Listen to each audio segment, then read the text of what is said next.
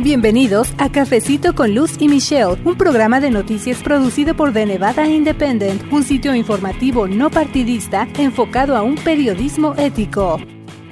365 días. Se dice muy rápido, pero cuando nos ponemos a reflexionar en todo lo que nos dejó este 2018, en los acontecimientos que marcaron este año, entonces la cosa cambia, ¿verdad? ¿Cómo están? Les saluda Luz Gray. Yo soy editora asociada con el sitio informativo de Nevada Independent en español y créame que me da mucho gusto tener la oportunidad de informarle a través de esta plataforma, además de nuestro sitio de noticias. Le doy la bienvenida a este que es el episodio 38 de nuestro podcast en español. En esta ocasión, pues le vamos a estar presentando un resumen de algunas de las noticias más destacadas que nosotros publicamos en The Nevada Independent en español. Y bueno, conversamos acerca del contexto de temas, por ejemplo, relacionados con inmigración, con educación, política, desde luego, que aquí en el estado de Plata fue un año de cambios, un año histórico en cuestiones de política, pero justamente de ese y otros temas vamos a estar platicando en este que es el episodio pues último del 2018, si es que usted ya lo está escuchando en enero, que ya empezamos un año nuevo. De todas formas, este capítulo sigue relevante porque en cualquier momento usted puede regresar a escuchar como referencia este resumen de los acontecimientos más destacados del 2018. Así que le invito a escuchar este episodio especial que mi colega Michelle Rindels y una servidora grabamos en los estudios de la Campesina 96.7 FM, que es donde cada sábado se transmite nuestro programa de radio. Y además de agradecerle, también le deseamos que este nuevo año esté lleno de éxitos, de mucha paz y sobre todo también mucha salud y felicidad para usted y sus seres queridos. Vamos a iniciar con todo un nuevo año. Muchas gracias como siempre. Le invito a escuchar este resumen de Noticias 2018.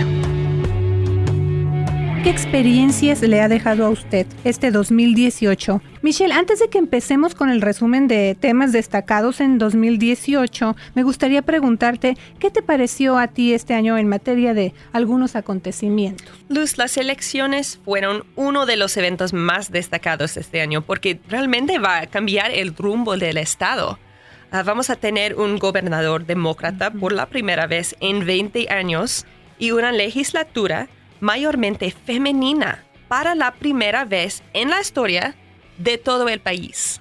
Y sí, hablábamos de eso, Michelle, después de muchos años y sin duda alguna, eh, por ejemplo, también, eh, bueno, en esta, esa parte de hacer historia, nos detenemos un poquito, ¿te parece bien? Porque lo reportamos justo eh, en estos días y pues después de cuántos años, 100 o algo así, ¿no? Sí, las mujeres han tenido el derecho de votar por casi 100 años y sí, pero es la primera vez en, todo, uh, toda la historia del país que las mujeres han controlado una legislatura estatal y, hay, hay 50 legislaturas estatales. Entonces, uh, tomó 50, 100. años para lograr ese ese logro. Ese, ahora sí que ese logro y ese cambio histórico, pero también tienes otra. Sí, Luz, ah, ¿qué noticias de las que cubriste en el 2018 te parecieron más trascendentes? Muchas noticias, como decíamos Michelle, pero sin duda alguna las relacionadas con temas migratorios. Nos fuimos juntas, te acordarás, a reportar desde la zona fronteriza en Texas y México por la situación del tema de la separación de familias, así que viajamos hasta esa parte. Y, por ejemplo, también hablé vía telefónica desde un centro de detención con una madre inmigrante separada de su niña. También reportamos a detalle en qué consiste el proceso de asilo que están solicitando algunos integrantes de la caravana migrante. Sí, Luz, esta historia sigue vigente. Ahora miles de niños siguen detenidos en grupos grandes y lugares como tipo orfanatorio. Ah, muchos son menores que cruzaron sin sus padres y están en limbo porque sus casos siguen en las cortes. Ah, algunos defensores de los derechos de los niños tienen miedo que estas situaciones ah, como tipo orfanatorio van a tener efectos psicológicos en los jóvenes. Imagínense usted esa situación. Y bueno, también cubrimos lo que está pasando con el estatus de protección temporal o TPS y con la acción diferida para los llegados en la infancia o DACA, así como historias de algunos de sus beneficiarios y otras historias de carácter muy humano, como la capacitación a nivel local que ya están recibiendo los jornaleros ante abusos e injusticias de los que ellos son objeto. Y sin dejar de lado, por supuesto, que ha pasado pasado en Las Vegas eh, a poco más de un año. ¿Qué ha pasado aquí en la ciudad a poco más de un año del tiroteo del 1 de octubre, incluyendo trabajadores indocumentados, quienes estuvieron, Michelle, esa noche y bueno, ahora están en proceso de solicitar su visa U para víctimas de crimen. En fin, bueno, tantas noticias que en este momento se nos pueden estar escapando de la memoria, Michelle. Así es, Luz.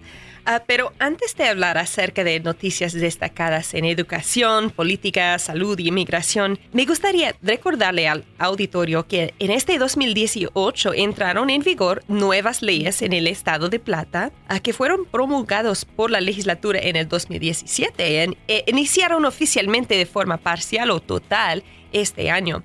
Ah, por ejemplo, una nueva ley que prohíbe empleadores del gobierno considerar las solicitudes de trabajo a partir de los antecedentes penales del solicitante hasta que se realice la entrevista final en persona.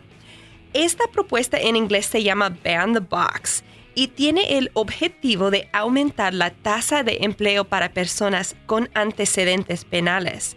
La esperanza es que ellos consigan empleos estables y no regresen a una vida de crimen porque eso es un problema. Hay una baja tasa de empleo para, la gente que han sido en la prisión, pero es difícil para ellos recuperar su vida ah, y, tener empleo ah, legal.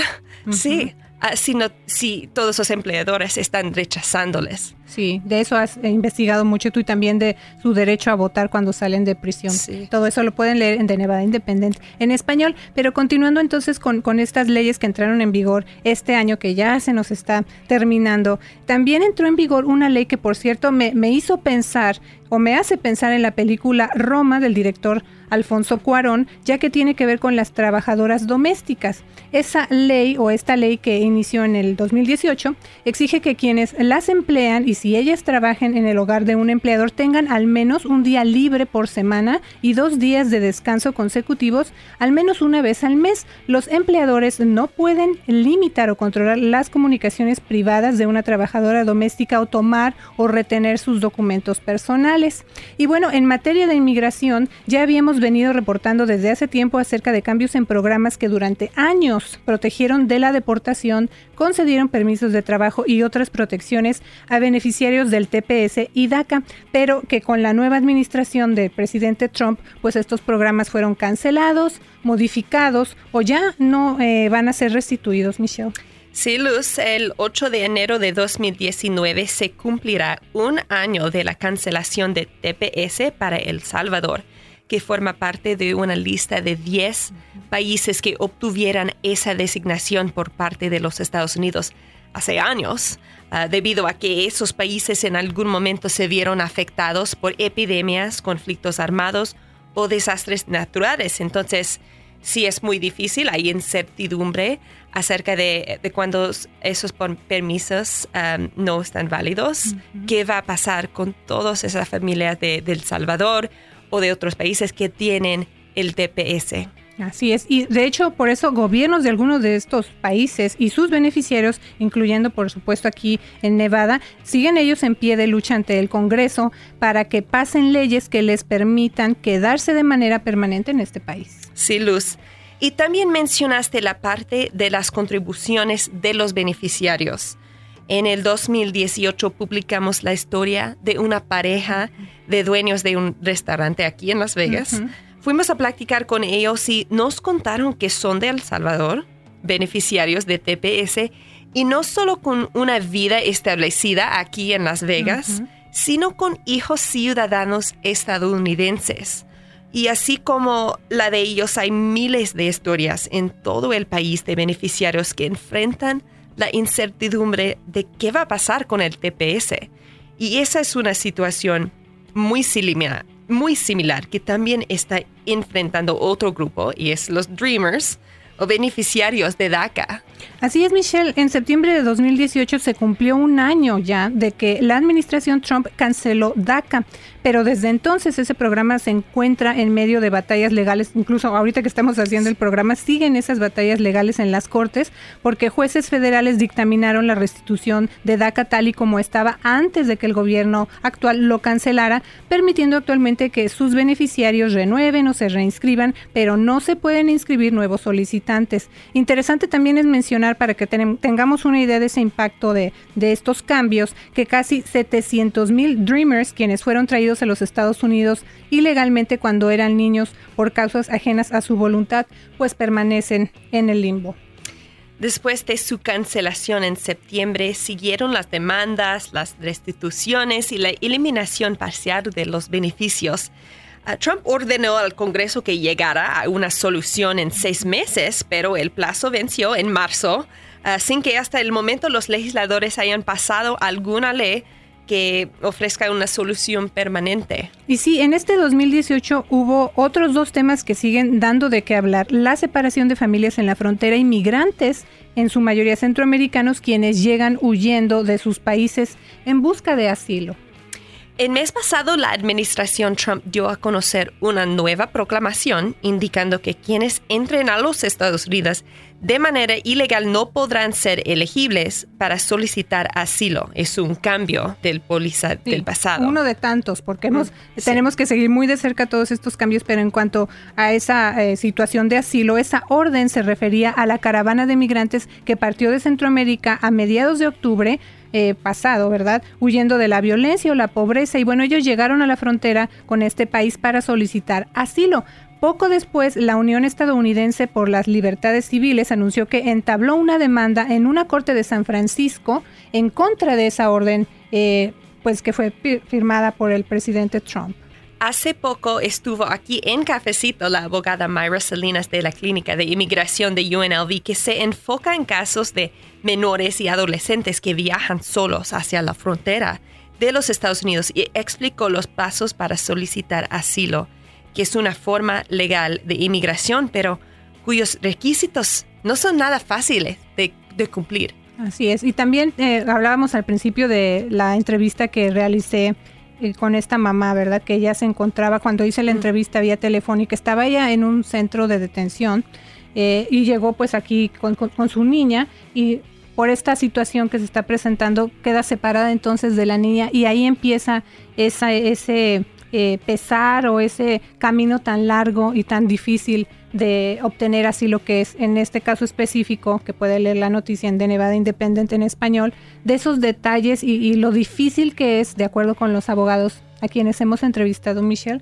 conseguir ese asilo. O sea, eh, no es fácil obtener o quedarse en este país a través de asilo. Hay diferentes eh, requisitos, diferentes causas que el gobierno toma en cuenta para otorgar ese asilo y que eh, los inmigrantes se puedan quedar en este país. Tienen que pasar una entrevista que se llama de miedo creíble, o sea, son muchos requisitos y no es fácil que se otorgue el asilo. Y bueno, con este cambio entonces, o este anuncio que hizo el presidente Trump, las cosas se complican más, Michelle. Sí, Luz, um, una cosa que la abogada Myra subrayó es que es muy, muy difícil uh, emigrar a los Estados Unidos legalmente ya de por ah, sí, es difícil. Ah, entonces, el, asilo es a veces su única opción para venir al país legalmente, ah, pero es muy difícil conseguir eh, permiso de vivir aquí permanentemente bajo de las leyes de asilo, porque tiene que proveer que había persecución a veces condiciones muy, muy malas. entonces, una fracción de la gente están aprobados para eso. Pero ah, para algunos pueden vivir en los Estados Unidos y su caso puede proceder a través de los cortes y están esperando que uh, los jueces tienen ah, mercy. tener compasión. Sí, eh, y ayuda a ellos que están huyendo de, de la pobreza o ah, de violencia muchas veces de Centroamérica. Así es, un tema sensible y también muy complicado, pero eh, por supuesto en este 2019 que ya está a la vuelta de la esquina prácticamente, vamos a seguir paso a paso lo que sucede con estos y otros temas relacionados con cuestiones migratorias. Las leyes eh, de inmigración están cambiando pues yo diría que todos los días tenemos que estar leyendo lo que está pasando. Nosotros como reporteros, ahora imagínense los abogados de inmigración, tienen que estar siguiendo muy muy de cerca lo que está pasando. Y para continuar con este programa especial de fin de año, en este segmento hablaremos de temas destacados en política aquí en Nevada. Y justo me gustaría comentar que se hizo historia en el estado de Plata, platicamos un poquito de eso. Esto sucedió el 18 de diciembre pasado. Nuestro compañero Riley Snyder reportó que Nevada se convertirá en el primer estado del país en tener una mayoría femenina en la legislatura. Sí, eso tuvo lugar luego de, que los miembros de la comisión del condado Clark nombraron a dos mujeres para dos cargos vacantes en la asamblea y ya tenemos 32 mujeres en la legislatura. Ah, la legislatura tiene 63 personas, entonces es un poco más de la mitad. Ah, Luz, eso es histórico. Las mujeres han tenido el derecho de votar en este país por casi 100 años, pero ha tenido que pasar todo este tiempo hasta que han compuesto la mayoría de alguna legislatura. Y en todo el país, mujeres ah, solo son 25% de todos los legisladores estatales en los Estados Unidos, aunque son mitad de la población. Sí, y también me acuerdo ya cuando estábamos cubriendo, por ejemplo, las elecciones, siguiendo muy de cerca los resultados y demás, en algún momento por allí se mencionaba que podría darse esta situación, esta, eh, el término, ¿no? Que le dicen supermayoría. Y bueno, eh, Michelle, con las nuevas legisladoras, ellas son demócratas, eh, van a ejercer sus nuevos cargos por lo que resta de los periodos de dos años hasta las elecciones de 2020. Ellas se van a unir a una llamada, como menciono, supermayoría en la Asamblea Estatal, donde los demócratas tienen 29 de los 42 escaños. Sí, Luz, entonces los demócratas tienen mucho poder en, la legislatura, entonces vamos a ver ah, cambios, me imagino. Um, en las pólizas que están apoyando y que son aprobados, porque ahora tenemos un gobernador republicano, Governor Sandoval, es muy popular entre dos partidos, pero es republicano y tiene sus ideas um, y, los demócratas tienen otras ideas. Entonces, creo que vamos a ver uh, pólizas diferentes, ideas diferentes con impuestos y, la educación y, y todos esos temas. Sí, y bueno, eh, Michelle, también querías tú mencionar un poco o continuar un poco con el tema de política a nivel local, porque otro tema, por supuesto, muy destacado en este 2018 que ya se está, de nos estamos despidiendo de este año, las elecciones, Michelle. Sí, Luz, ah, vimos a lo que se llama un blue wave o una ola azul, eso significa um, grandes victorias para el Partido Demócrata. Había mucho trabajo uh, en la tierra entre grupos uh, sin fines de lucro y también el Partido Demócrata y los candidatos para para impulsar um, victorias en todos sus cargos. Entonces, los demócratas no, no solo ganaron muchos puestos en la legislatura, también la gubernatura y también un asiento en el Senado. Entonces, ya tenemos dos senadoras demócratas de Nevada, uh, la senadora Jackie Rosen y también la senadora Catherine Cortez Masto. Um, entonces había mucho sentimiento contra el presidente Trump y eso fue un gran parte de las victorias para los demócratas porque él, él no es muy popular um, entre los demócratas. Él está impulsando mucho uh, uh, anger. Molestia o descontento, ¿no? Sí, entre um, sus oponentes. Entonces uh, eso fue un gran impulso para los resultados. Fueron unas elecciones muy reñidas, por ejemplo, en la contienda de senador ah, republicano Dean Heller y Jackie Rosen, demócrata. Esa contienda, esos resultados estuvieron muy, muy reñidos. Bueno, estuvimos reportando los detalles de esa campaña en particular, de todas, pero en esa, porque atrajo la atención ahora sí que de todo el país, Michelle. Sí, no sabíamos si ah, los apoyantes del presidente Trump que están viendo una economía más fuerte, si, si, esse optimismo va a ganar para los republicanos más asientos o si la gente que están que son oponentes del presidente Trump iban a ganar. Entonces, lo que, lo que vimos es que los demócratas ganaron la mayoría de los asientos en el estado de Nevada. Y bueno, en este tema de política, entonces en 2018, después de 20 años, resulta electo un gobernador demócrata, Steve Sisolak, y desde ahora todavía no concluye el año al momento del programa que estamos grabando, pero ya está entonces, por ejemplo, eh, el gobernador electo Sisolak y también el fiscal general electo Aaron Ford ya están desde ahorita empezando a hacer cambios. Uno muy grande, hablábamos en programas anteriores de la ley de cuidado de salud asequible o Obamacare. Sí, Luz, uh, el fiscal general y el gobernador uh, se unieron a una demanda para defender la ley de salud, de cuidado de salud asequible, también se llama Obamacare. Están defendiendo esta ley contra la administración de Trump y esfuerzos para eliminarlo en el pasado Nevada no estaba involucrado en esa batalla, ah, en, ese lucho legal, pero ah, ahora los demócratas están uniendo a esa demanda para tratar de preservar ah, la ley de Obamacare. la ley de Obamacare ha, ha brindado cobertura a más de 200 mil personas en Nevada Ah, porque 200 er, mil personas más en Nevada tienen Medicaid, es, cobertura gratis del gobierno. También otras personas tienen ah, seguro a través del intercambio, se llama Nevada Health Link. Ah, entonces, más, más gente tiene seguro de salud a través de Obamacare, aunque tiene sus, sus problemas.